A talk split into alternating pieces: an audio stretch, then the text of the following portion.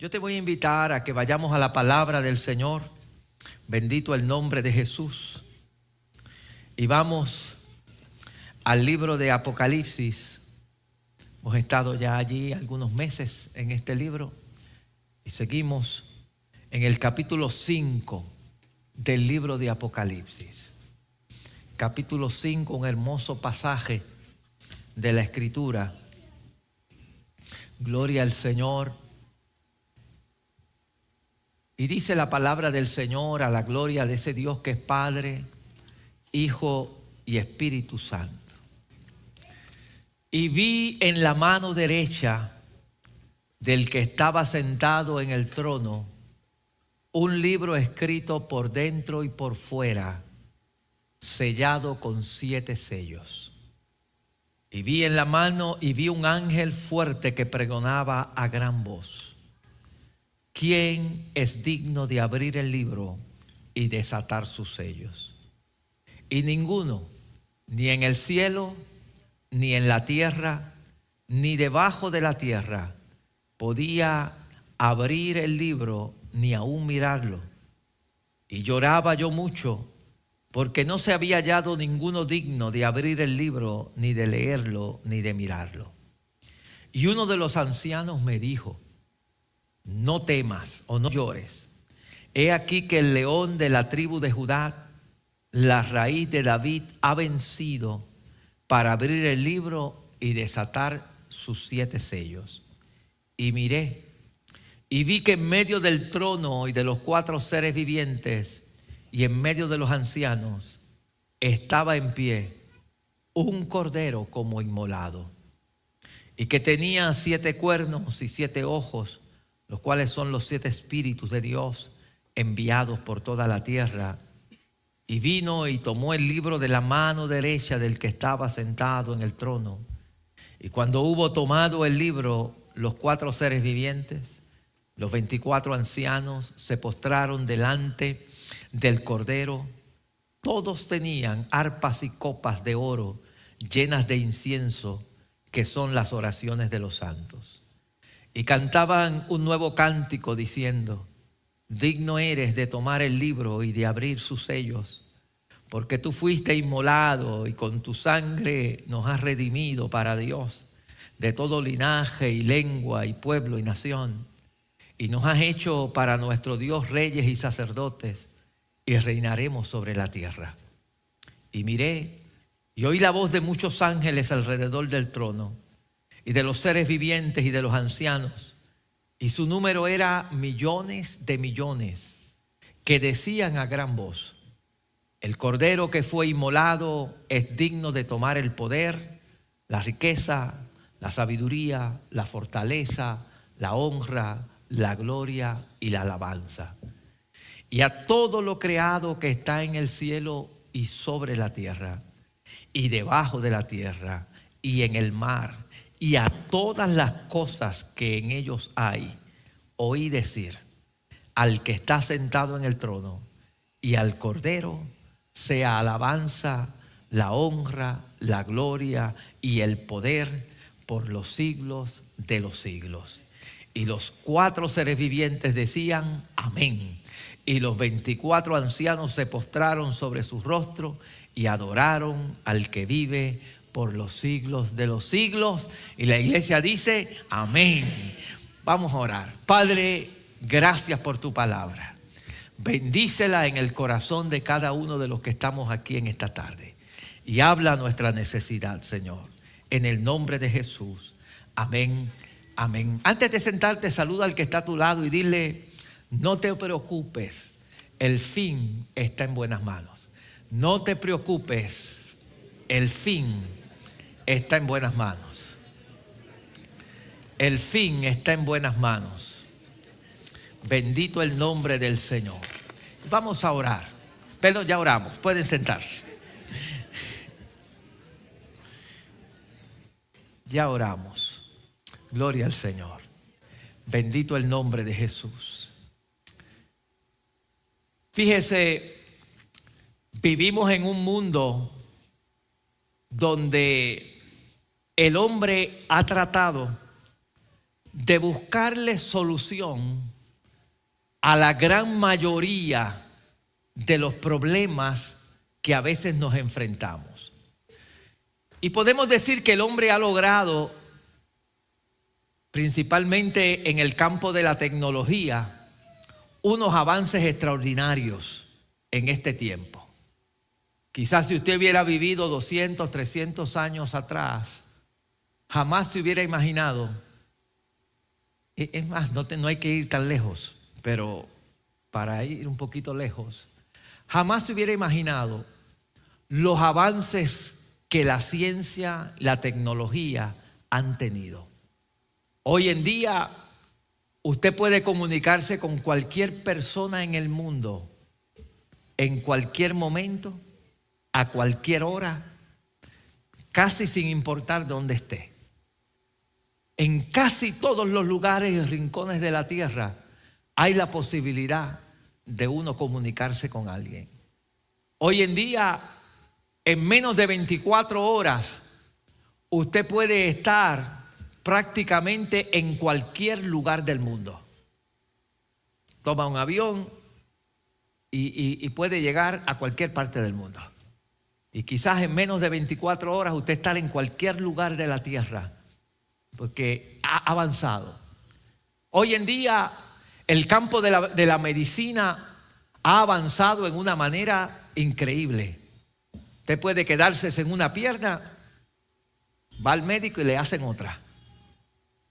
Usted puede tener el corazón malo, va al médico y le cambian y le ponen otro nuevo. Usted puede tener un riñón malo y viene alguien y le dona uno y le ponen otro riñón. La medicina ha avanzado, el, hombre tratando de resolver problemas en, en la situación.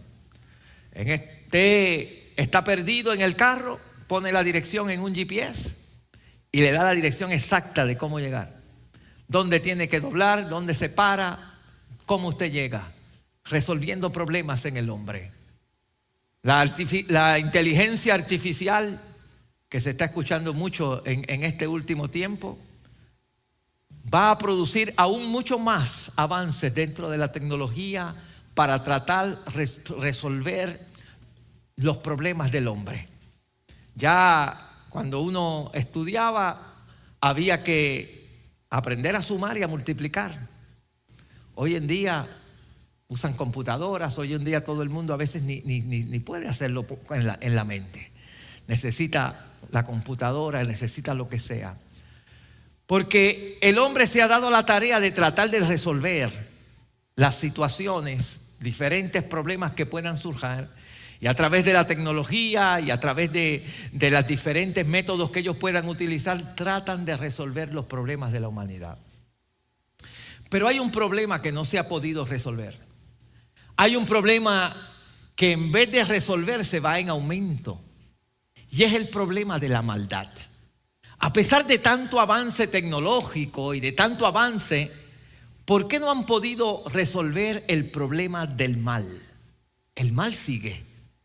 La maldad sigue. Es más, y podríamos decir que la maldad se ha ido multiplicando en nuestros días que a pesar de tanto avance tecnológico, que a pesar de tanto avance en otros campos de la ciencia, en las matemáticas, en, las comunicaciones, en la aviación, en, eh, el hombre eh, ha llegado a, otros planetas o está intentando llegar a otros planetas, de hacer viajes espaciales, tantas cosas. A pesar de esos avances, no han podido vencer el problema de la maldad la maldad sigue. Oímos en las noticias que vemos unos aumentos en la criminalidad en muchas ciudades en este país, aumento en los suicidios, aumento en las guerras, en los conflictos bélicos en el mundo. vemos un aumento en la maldad.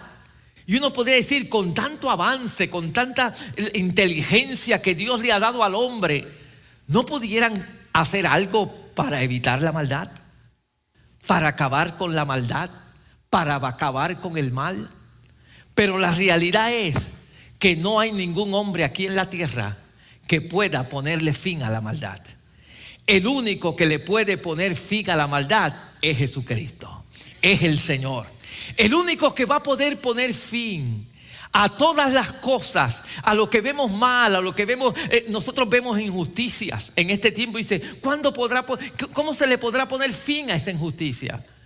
¿Cómo podrá poner fin a que eh, los jovencitos se suiciden? ¿Cómo se le podrá poner fin a que se termine lo de la droga? A que ya no haya más drogas, que los muchachos no usen drogas. ¿Cómo se podrá poner fin a que no haya tanta enfermedad? ¿Cómo se le podrá poner fin a todo eso? La realidad es que por más que el hombre intente, no hay hombre acá en la tierra que le pueda poner fin a esto. El único que va a poder poner fin a todas estas cosas se llama Jesucristo. Y en el capítulo que nosotros leímos hoy, capítulo 5 de, esta, de este libro de Apocalipsis, que es una continuación del capítulo 4. La semana, hace un par de semanas atrás hablábamos sobre el capítulo 4 de Apocalipsis. Y este capítulo realmente es un capítulo porque los que dividieron la Biblia decidieron dividir esos, esos párrafos. Pero la realidad es que están unidos. La realidad es que están unidos. Dios lleva a Juan al cielo para mostrarle a Juan en el cielo la adoración a Dios. Y le muestra un escenario donde aparece el, Cordero de Dios y donde aparece el, el Padre y donde aparece el Espíritu Santo sentados en un trono, recibiendo adoración de cuatro seres vivientes, recibiendo adoración de 24 ancianos y recibiendo una adoración extraordinaria en el cielo. Pero en medio de esa, de esa visión panorámica, se le podemos llamar así, que Juan está viendo, de momento los ojos de Juan se detienen en un libro que había en el cielo. Mientras Juan está viendo esa adoración majestuosa que están dando en el cielo, de momento su mirada se detiene en un libro que había en el cielo. Y mire cómo dice la escritura. Y vi en la mano derecha que estaba sentado en el trono un libro escrito por dentro y por fuera, sellado con siete sellos. Juan se detiene de todo lo que había en el cielo, de tanta majestuosidad, el trono de Dios, los ángeles adorando, unos seres diciendo constantemente, santo, santo, santo, y viendo todo esto, los ojos de Juan se detienen en un pergamino que había en el trono de Dios, que estaba allí y se detienen allí. Se detiene a ver este pergamino sellado con siete sellos. Para Juan, ver un pergamino no era algo, e, era algo común, era algo que, se veía, un, un pergamino sellado. Esa era la costumbre. Siempre que había un contrato legal, siempre que había algún tipo de herencia. Esta era la manera en que se tenían los pergaminos. Los pergaminos se escribía por dentro y por fuera, en la parte de afuera a veces se ponía algo acerca del título de, qué era el, lo que había dentro y en la parte de atrás un resumen de lo que contenía el, ese, esos pergaminos y se cogían unos sellos de cera y se le ponían. Y había solamente unas personas, principalmente cuando eran documentos a veces de, de, venta de propiedades o cuando eran herencias, solamente había unas personas que estaban autorizadas a abrir esos sellos para leer esos documentos. No los podían. Entonces Juan detiene su vista en ese documento Detiene su vista en ese documento que está allí en el trono de Dios y se fija en ese documento que está sellado allí en el trono. Y dice la escritura que cuando esto ocurre, él ve un ángel que sale y preguntando a gran voz y hace una pregunta. ¿Quién es digno de abrir este libro? ¿Quién es digno de desatar estos sellos? ¿Quién tendrá la autoridad para abrir este libro, para abrir y desatar sus sellos? La pregunta, ¿quién lo va a hacer? Porque no todo el mundo podía abrir un tipo de documento como esto. Era, era, ellos lo sabían, Juan sabía que no todo el mundo, tenía que haber gente que estuviera autorizada para abrir cuando un pergamino estaba sellado, tenía que ser alguien, o el dueño, o una persona que fuera el heredero, o el, que era el que tenía el derecho de poder abrir ese tipo de documento. Y para sorpresa de Juan, mire lo que sucede. Y ninguno, ni en el cielo, ni en la tierra, ni del abajo de la tierra, podía abrir el libro, ni aún mirarlo. Cuando Juan está allí, se da cuenta que buscaron en el cielo y no había nadie que pudiera abrir el, libro. Buscaron sobre la tierra y no había ningún ser humano que pudiera abrir el, el libro. Buscaron, eh, dice la escritura, ni en el cielo, ni en la tierra, ni debajo de la tierra. Buscaron entre los que tal vez habían muerto. Nadie podía abrir el libro. Nadie podía abrir el libro. Eh, Juan fija sus ojos en aquel libro y ahora oye la voz que de una pregunta, ¿quién podrá abrir este libro? ¿Quién lo podrá abrir? ¿Quién podrá abrirlo? Y nadie aparecía, en ningún lado nadie aparecía para abrir este libro. No encontraban a nadie que fuese digno o que tuviese la autoridad para poder abrir aquel libro. Y de momento, ¿qué produjo esto en Juan? Lo que produjo en esto en Juan fue llanto. La Biblia dice, y lloraba yo mucho porque no se había hallado a ninguno digno de abrir el libro, ni de leerlo, ni de mirarlo. Yo no sé si usted se imagina la escena, pero en un lugar donde hay tanta adoración, de momento ahora hay un hombre que está llorando. Un hombre que está llorando en el cielo porque no ha hallado a nadie.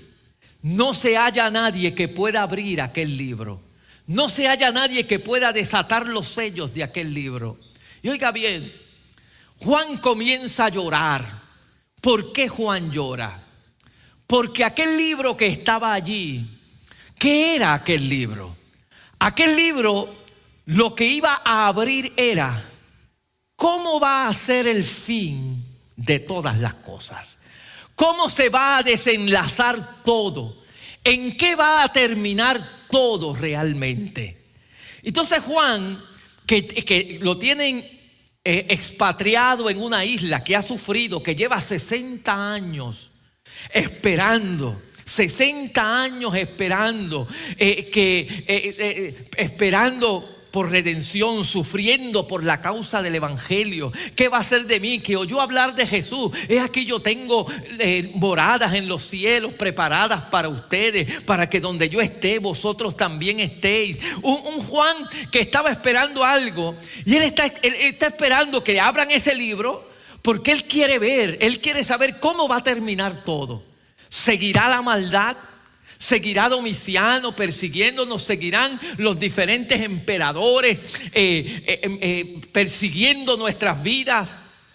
La gran mayoría de sus compañeros apóstoles habían muerto por la causa del Evangelio, unos crucificados hacia abajo, otros habían sido cortados la cabeza. Y él de momento ve, nadie puede abrir el libro, nadie me va a decir, nadie puede decirme qué es lo que va a pasar, cómo va a terminar todo, ¿Va, cómo va a ser el fin, cómo se va a acabar todo. Nadie puede hacerlo, ni en el cielo, ni en la tierra, ni debajo de la tierra. Él no veía a nadie, no veía a nadie. Y dice la palabra del Señor que eh, mientras Él está en ese llanto, Mientras él está llorando allí en el cielo, y, esto es hasta una contradicción, yo siempre he dicho que la Biblia dice que en el cielo no hay llanto ni dolor, pero aquí Juan estaba llorando en el cielo, imagínense. El cielo no es un lugar para llorar, pero Juan estaba llorando en el cielo. Porque no encontraba, ¿sabes? él, él, no veía un fin. ¿Cuándo se acabará la maldad? ¿Cuándo se acabará todas las cosas? Yo no sé si a veces usted le ha pasado por la mente, como que a veces uno ve que, que el mal está venciendo. Como que uno no ve fin a pruebas, como que uno no ve fin a las tribulaciones, como que uno no ve fin, como que uno le ve una salida a los problemas de la vida, como que si se van a acabar los problemas de la vida, se terminará esto. Se acabarán las situaciones difíciles. Hay gente que a veces se hace esa pregunta también. ¿Acabará? ¿Habrá un fin a la maldad? Habrá un momento en que haya paz segura. Habrá un momento que haya que todas las cosas marchen bien. Habrá un momento en que se acabe la, eh, eh, el, el, tener que sufrir. Habrá un momento en que se acabe todas las, que se acabe toda la maldad y que los males reciban su pago y sean juzgados. Habrá un momento y a veces uno mismo se puede preguntar, porque a veces uno ve como que el malo avanza. El salmista a veces mismo decía que él veía que, el malo como que, prosperaba. Y, uno se pregunta, ¿habrá un fin? Y, y esto, todo esto se acumulaba. Y Juan, al ver que nadie le iba a decir que no había quien pudiera abrir ese libro, se pone a llorar en el cielo. Se pone a llorar. Pero dice la palabra del Señor que mientras Juan está llorando, mientras él se encuentra llorando, uno de los ancianos, de los 24 ancianos que estaban allí en el, trono de Dios, dice, y uno de los ancianos me dijo, no llores. Uno de los ancianos me dice, no, no llores, no tienes que llorar. No tienes que llorar porque he aquí el león de la tribu de Judá la raíz de David ha vencido y él se le ha dado. A él se le ha dado para abrir, ha vencido para abrir el libro y desatar sus sellos. Uno de los ancianos le trae una buena noticia. Tengo una buena noticia para Juan. Hay uno que ha vencido y es el león de la tribu de Judá. Es la raíz de David. Él ha vencido. ¿Quién es el león de la tribu de Judá? ¿Por qué ese nombre de león de la tribu de Judá? Cuando usted lee en el capítulo 49 del libro de Génesis, te va a encontrar a Jacob bendiciendo a sus hijos. Y cuando llega para bendecir a la tribu de Judá, así le llama el cachorro de león. Y le llama a, Jacob ahí y le dice, tú vas a señorear sobre todos tus hermanos. Y le da una, una profecía a Judá porque de Judá iba a salir el legislador. De Judá iba a salir uno que iba a reinar sobre la tierra. De Judá iba a salir uno que iba y le llama el león, el cachorro de león de la tribu de Judá. También le dice aquí, de la raíz de Isaí. En el capítulo 11 del libro de Isaías, verso 1, el Señor hace una profecía y dice que de la raíz de David iba a venir uno que iba a reinar sobre la tierra, que iba a tener gobierno de sobre la tierra. El que está identificando el anciano ahí no es a otro que a Jesucristo el Hijo de Dios. Es a Jesucristo el que venció. Él se le ha sido dado autoridad para poder abrir ese libro y desatar. Y en sus manos está el fin de todas las cosas. En sus manos está el fin. A Él se le dio esta autoridad porque Él venció. Él venció aquí en la tierra. Fíjese, cuando Dios creó al hombre, Él le encomienda a Adán para que gobernase sobre la tierra. Tú gobierna, rige, dirige la tierra. Pero lamentablemente Adán le falló a Dios. Fue engañado por la serpiente y junto con Eva comieron del fruto prohibido. Y a raíz de eso, el pecado entró en la humanidad. Y prácticamente Adán y Eva le cedieron, le cedieron a Satanás el dominio aquí en la tierra. Porque Satanás pasó a ser, la Biblia lo llama el príncipe de este mundo. Empezó a gobernar y por eso es que usted ve la maldad que hay en el mundo, porque este mundo está gobernado por Satanás. Y usted ve tanta maldad y si avance y sigue allí y Adán falló. Pero la Biblia nos dice que el Señor decidió enviar un segundo Adán, que es esta raíz de David, que es este león de la tribu de Judá. Y este segundo Adán fue a la cruz y en la cruz del Calvario él derrotó a Satanás. La Biblia dice, Él derrotó a Satanás. Dios le había dicho a Eva, de la simiente de la mujer, va a nacer uno, que el cual pisará la cabeza, pisará tu cabeza Tú la vas a herir en el calcañal, pero Él va a pisar tu cabeza, te va a pisar. Y Jesucristo es el que fue a la cruz del Calvario. Y en la cruz del Calvario, Él derrotó las fuerzas de Satanás. Al, al morir y resucitar en la cruz, derrotó el pecado, derrotó la muerte y venció allí en la muerte por encima de todas las potestades del enemigo. Cristo venció en la cruz del Calvario. Él venció, Él venció. Y ese vencedor es el que ahora el anciano identifica y dice, he aquí, Él puede. Hay uno que puede abrir el libro. Hay uno que tiene el poder para desatarlo.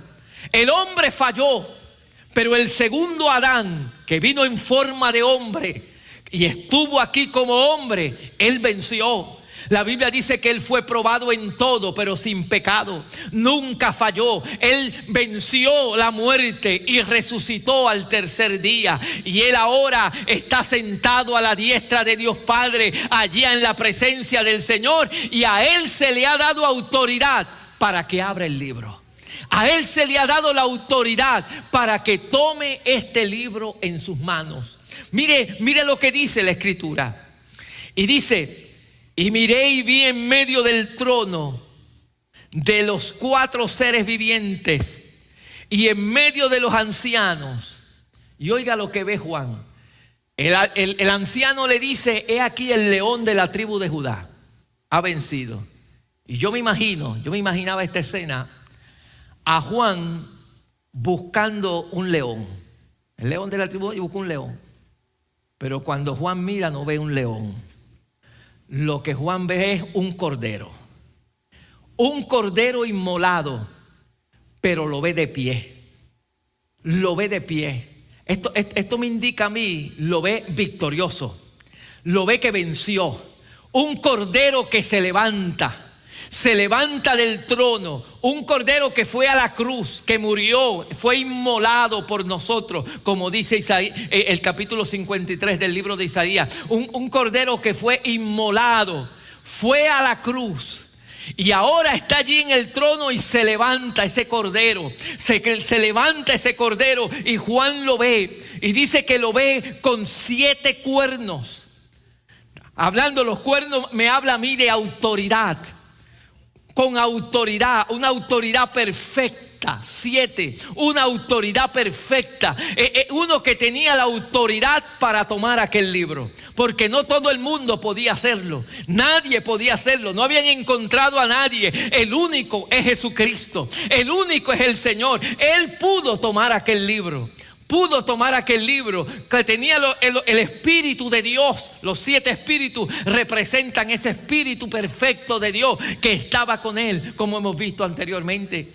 Y ahí se levanta ese Cordero de Dios. Se levanta el Cordero de Dios y oiga lo que dice, porque todo cambió.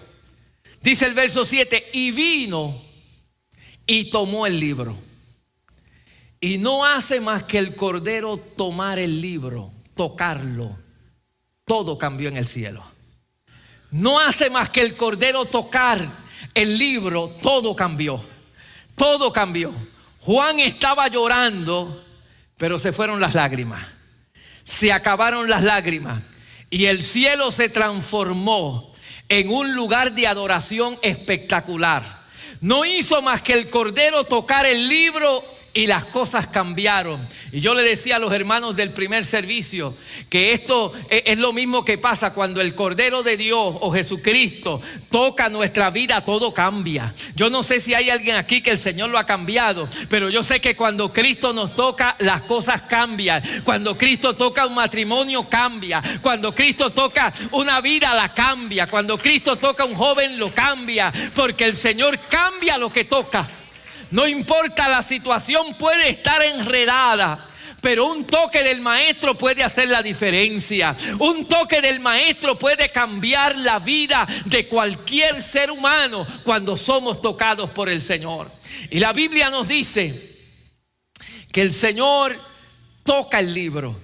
Y cuando tocó aquel libro, tomó el libro en la mano toma aquel libro en la mano, pone aquel libro, óigame bien, el libro contenía todo lo que iba a pasar hasta el fin de todas las cosas, hasta poner el plan de Dios perfecto en su funcionamiento.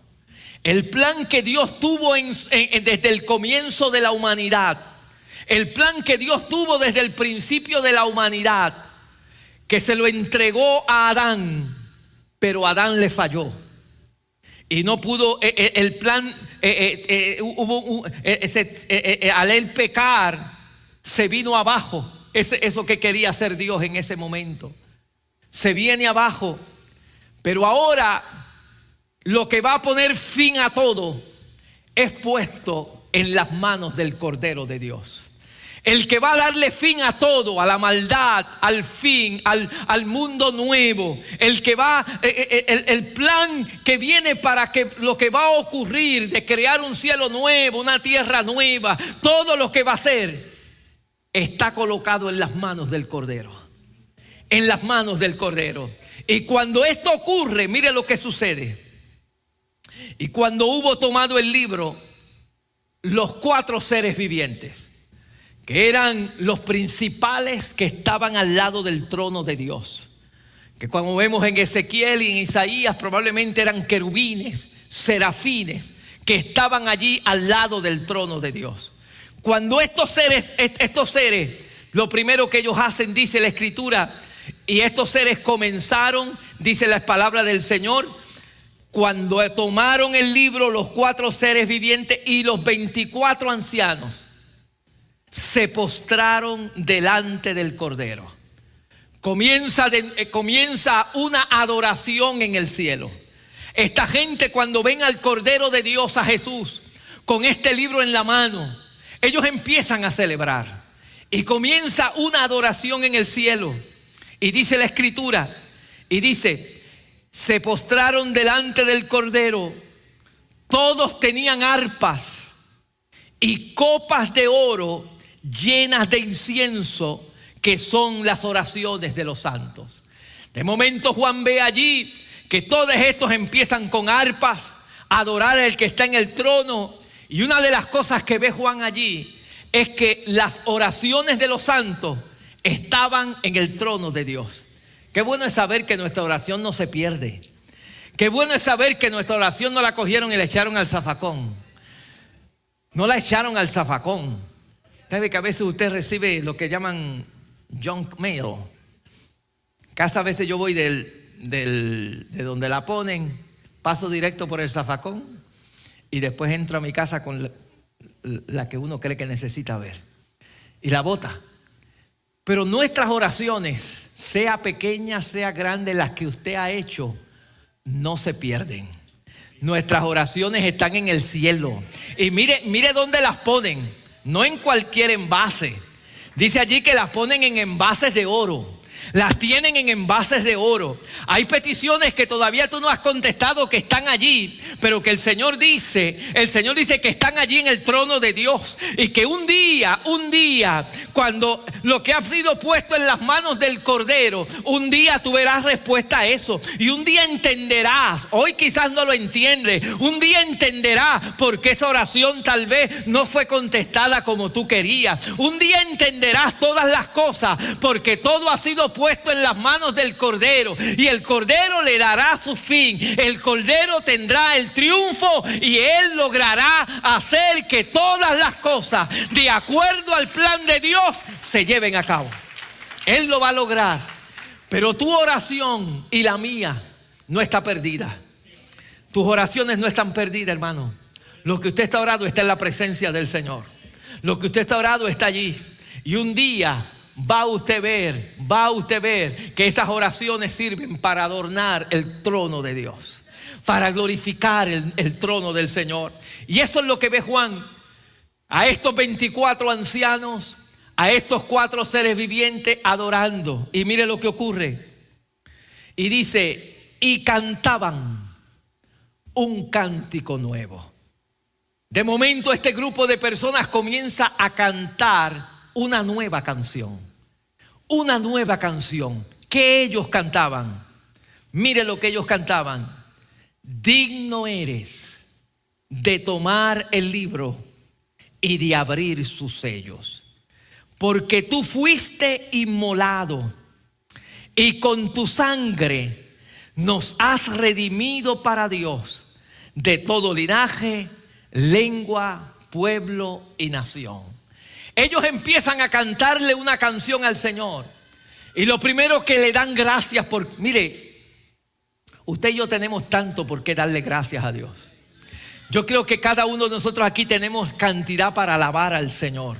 Pero una de las cosas por las que debemos darle gracias al Señor es que hemos sido redimidos. Redimidos quiere decir que usted fue comprado que pagaron un precio por usted para que usted no tenga perdición, para que usted no tenga condenación. Hubo alguien que pagó un precio por nosotros. Ese es motivo nada más para usted estar adorando y glorificando al Señor, para cantarle al Señor, para cantarle a Dios de que yo he sido redimido por Dios. Él compró, Él pagó un precio por mi salvación. Él pagó el precio por mi salvación. Él me salvó. Él me dio vida eterna. Mire, aunque Dios no me hubiera dado nada más, eso es suficiente para yo vivir una vida entregada al Señor. Porque de Dios hemos recibido tantas cosas. De Dios hemos recibido salvación. De Dios hemos recibido sanidad. De Dios hemos recibido dones. De Dios hemos recibido prosperidad.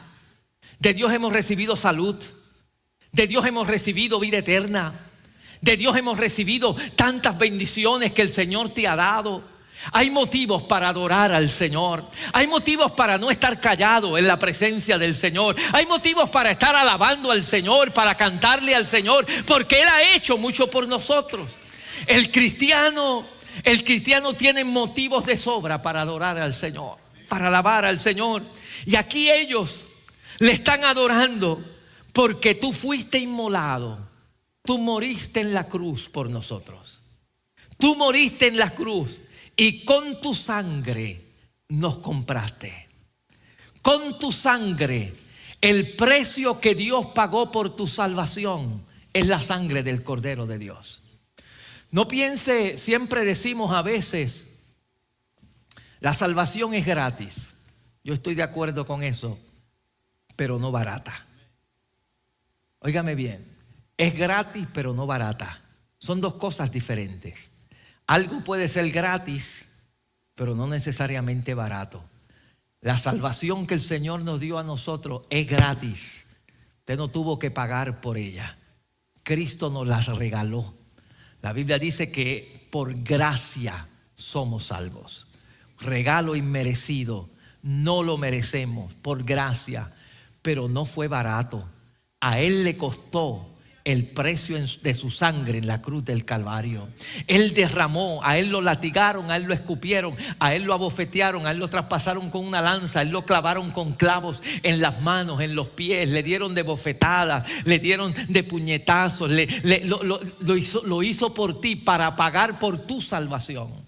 Entonces esta gente está reconociendo esto y lo alaba por eso, le empieza a cantar un cántico por eso, un cántico que le dice que le dice a ellos porque tú fuiste inmolado con tu sangre nos has redimido para Dios de toda linaje, lengua, pueblo y nación. Y no solamente salvó a algunos de un pueblo, salvó de todos. Una cosa linda que va a haber en el cielo es que vamos a ver de todos. En el cielo va a haber de toda nacionalidad en el cielo. Acá yo no sé por qué la gente a veces se le antoja esto de yo soy de este país y yo soy del otro y aquel del otro, y como si eso fuera más importante que otra cosa. Todos somos iguales delante del Señor. Todos somos iguales y en el cielo va a haber de toda lengua, de toda nación, de todo pueblo. Allá no dice, pues aquí está el, aquí está el grupito de, de los puertorriqueños. Y aquí está el grupito de, de El Salvador. Y aquí está el grupito de México, y aquí el de Honduras, y aquí el de Venezuela, y aquí el de Colombia, aquí el de Ecuador. No, no, no, no. Toda lengua, toda nación van a estar allá en el cielo como un solo, adorando al Señor y alabando a ese Dios todopoderoso. Todopoderoso. Porque somos de todos. Va, va a salvar, nos salvó de todas las naciones. Y oiga lo que pasó. No solamente te salvó y te redimió ellos cantaban también y nos ha hecho nuestro Dios, reyes y sacerdotes, y reinaremos sobre la tierra. Dios te ha hecho rey y sacerdote. Vamos a reinar con Cristo. Los que han estado viniendo a los martes hemos estado hablando sobre el reino y, sobre el reino de Dios y sobre el reino milenial y sobre el reino eterno. Y parte de lo que, lo que vamos a hacer aquí en la tierra es que vamos a reinar con Cristo. Usted y yo vamos a reinar con el Señor. Aquellos que hemos sido redimidos con el Señor, somos reyes y sacerdotes de su reino y reinaremos con Él. Quizás ahora no tienes ninguna posición en el mundo. Quizás ahora la gente del mundo no te reconoce, pero habrá un día, habrá un día que en el reino de Dios somos reyes y sacerdotes para la gloria del Señor y reinaremos con Cristo juntamente con Él. Eso dice la palabra de Dios, que vamos a reinar. Y él dice, y ha hecho para nuestro Dios reyes y sacerdotes, y reinaremos sobre la tierra. Y mire lo que sucede. Y miré, y oí la voz, no solamente se unieron los cuatro seres vivientes, los 24 ancianos, sino que mire quién se une ahora también. Y miré, y oí la voz de muchos ángeles alrededor del trono y de los seres vivientes y de los ancianos. Y su número era millones de millones. Millones de millones que se unen a adorar también al Señor. Ahora estamos hablando de un coro extraordinario. Usted sabe un coro de millones de millones. Cantándole al Señor, tú eres digno porque tú nos compraste, nos redimiste, nos has hecho reyes y sacerdotes de millones de millones cantándole al Señor. Y dice que decían a gran voz, el cordero que fue inmolado es digno de tomar el poder. Él es el que se le ha dado el poder para abrir este libro.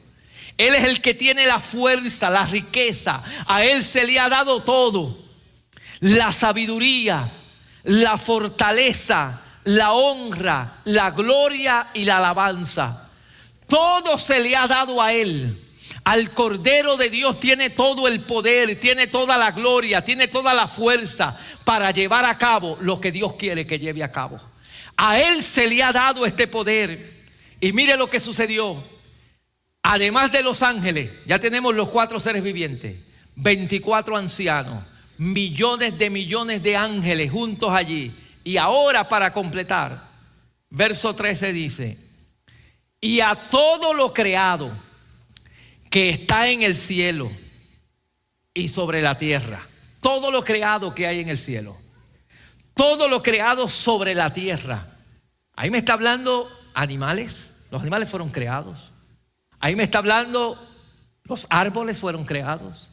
Ahí me está hablando los seres humanos fueron creados. Ahí me está hablando todo lo que hay sobre la tierra. Mire lo que dice.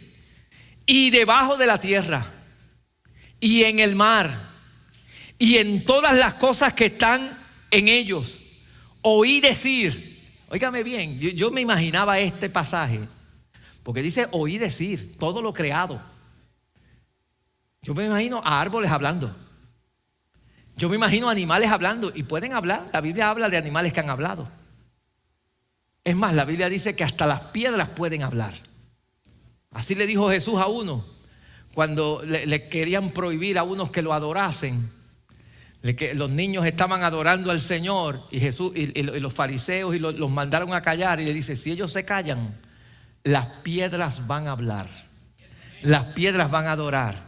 Y aquí en este pasaje dice que todo lo creado, todo lo creado, todo lo creado. Y cuando todo lo creado que está en el cielo y sobre la tierra y debajo de la tierra y en el mar y todas las cosas que en ello hay, oí decir al que está sentado en el trono y al cordero sea la alabanza, la honra, la gloria y el poder por los siglos de los siglos. Amén. Toda la naturaleza, todo lo creado, no hizo más que el Cordero de Dios tomar el libro en su mano. Y de momento toda la creación de Dios, Toda la creación de Dios comenzó a cantar y a decir, el que está sentado en el trono tiene toda la gloria, todo el honor, toda la honra, todo el poder. A Él se ha dado toda la gloria por los siglos de los siglos. Amén. En Él, en Él hermano, es que ha sido depositado a que se desate el fin de todas las cosas. En las manos del Cordero de Dios está el fin del mundo. ¿Qué va a pasar con el mundo? ¿Qué va a suceder con tu vida? Está en las manos del Cordero de Dios. Y este pasaje tiene una aplicación a nuestra vida. En primer lugar, este pasaje nos deja ver a nosotros, nos deja ver a nosotros que no hay que preocuparse, que nuestro fin está seguro. No hay que preocuparse. A veces vivimos unas vidas tan preocupadas por la vida de aquí de la tierra, porque tal vez no hemos entendido que el fin ya está asegurado, que no hay que estar viviendo en temor, que no hay que estar viviendo en miedo. Hermano, hay alguien que tiene el fin asegurado de tu vida, porque el fin de tu vida no es aquí, el fin de tu vida no es lo que tú logres acá. Eso es parte, pero ese no es el fin. El fin está después. Y el fin de este mundo no es aquí. Un día todo va a terminar. Y hay uno que tiene el control de eso en sus manos y se llama Jesucristo. Él es el que lo tiene. Él es el que tiene el fin. Entonces, yo siempre he, he dicho esto, mire, cuando usted ve una película de terror, si usted ya sabe el final, no le da tanto miedo. Si ya usted sabe el final, es más, a veces uno, ah, ya me la dañó. Porque ya me dijo el final. Y si te dicen el final, ya. Entonces, el yo saber que el final, ya yo sé cuál es el final. Y yo sé en las manos de quién está el final. Que, que que, en esas manos yo sé que está seguro.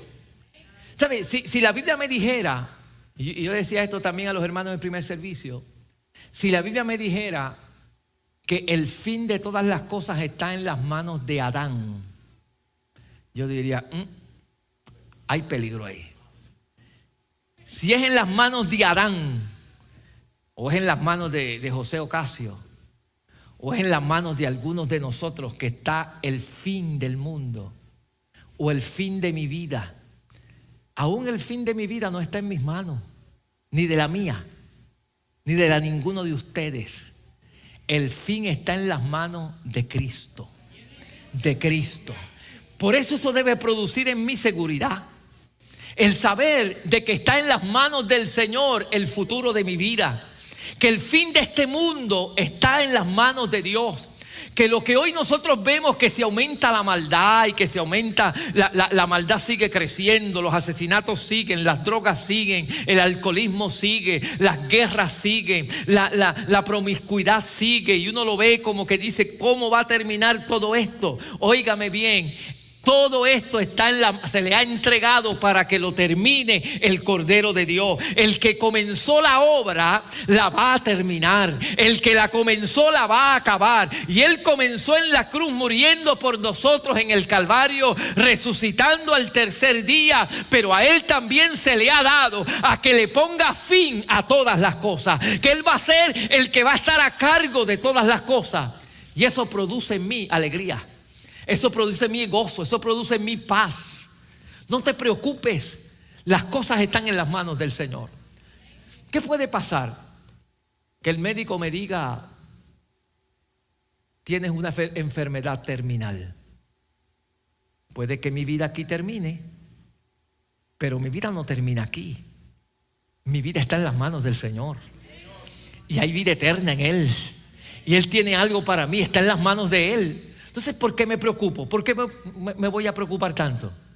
Si yo sé que tengo un final, tengo un final en Cristo, si estoy en Cristo, tengo un final seguro.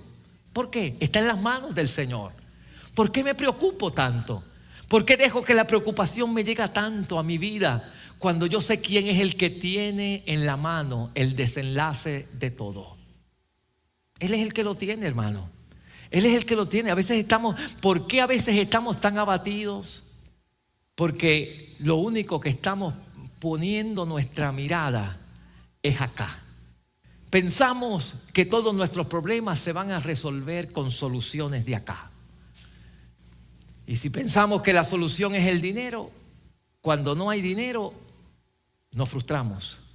Si pensamos que la solución es el trabajo, cuando no hay trabajo, nos frustramos. Si pensamos que la solución es alguien acá en la tierra, cuando esa persona tal vez se separa de nosotros, nos frustramos. Pero cuando usted está seguro de que mi fin no depende de alguien acá, mi fin y el fin de todo, de la justicia, el fin de que todo se lleve a cabo, está en las manos del Cordero de Dios mi vida va a estar segura y tranquila y confiado. Y hay paz y hay gozo. Por eso en la vida cristiana es una vida de gozo. Porque yo sé quién tiene el fin de mi vida. Yo sé quién tiene el fin de mi vida. Hay que tener esa seguridad. También, no solamente esto me, eh, eh, ¿qué, más me produce este, este capítulo a mí? De saber de que un día voy a reinar con Cristo que seremos reyes y sacerdotes en el reino de Dios. Seremos reyes y sacerdotes en el, en el, reino del Señor. Y que estaremos reinando para siempre con el Señor. Porque Él es el que ha vencido. Yo voy a reinar con Él también para siempre. Y número tres, ¿qué otra cosa yo veo aquí que, que produce satisfacción? Que un día, junto con toda la humanidad, estaré adorando al Señor por todo lo que Él hace. Estaré unido en adoración al Señor, porque reconozco que Él es el que merece toda gloria, toda honra y toda alabanza en todas las cosas. Por eso desde ahora debo acostumbrarme a adorar a Dios por lo que Él ha hecho por mí. Yo creo que cada uno de nosotros deberíamos tal vez ir a los capítulos, a los salmos 148, 149, 150 y mirar allí las razones que dan los, el salmista. ¿Por qué debo adorar al Señor? Porque hay plenas razones para que usted y yo vivamos una vida de alabanza y de adoración al Dios del cielo que nos ha salvado y que nos ha dado vida eterna. Mire, el Salmo 150 nada más nos da una razón para que todos los que estemos aquí alabemos y adoremos al Señor. ¿Sabe lo que dice el Salmo 150? Todo lo que respire, alabe a Jehová. ¿Cuántos están respirando en esta mañana? ¿Te estás respirando en esta mañana? Hay que adorar y alabar al nombre del Señor y darle a Él alabanza.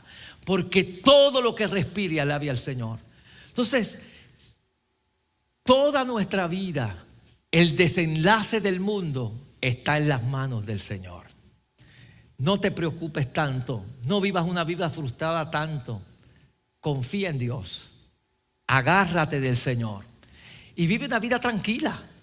Haz la voluntad de Dios, dale a conocer a otros la esperanza que nosotros tenemos. ¿Sabes cómo va a terminar todo?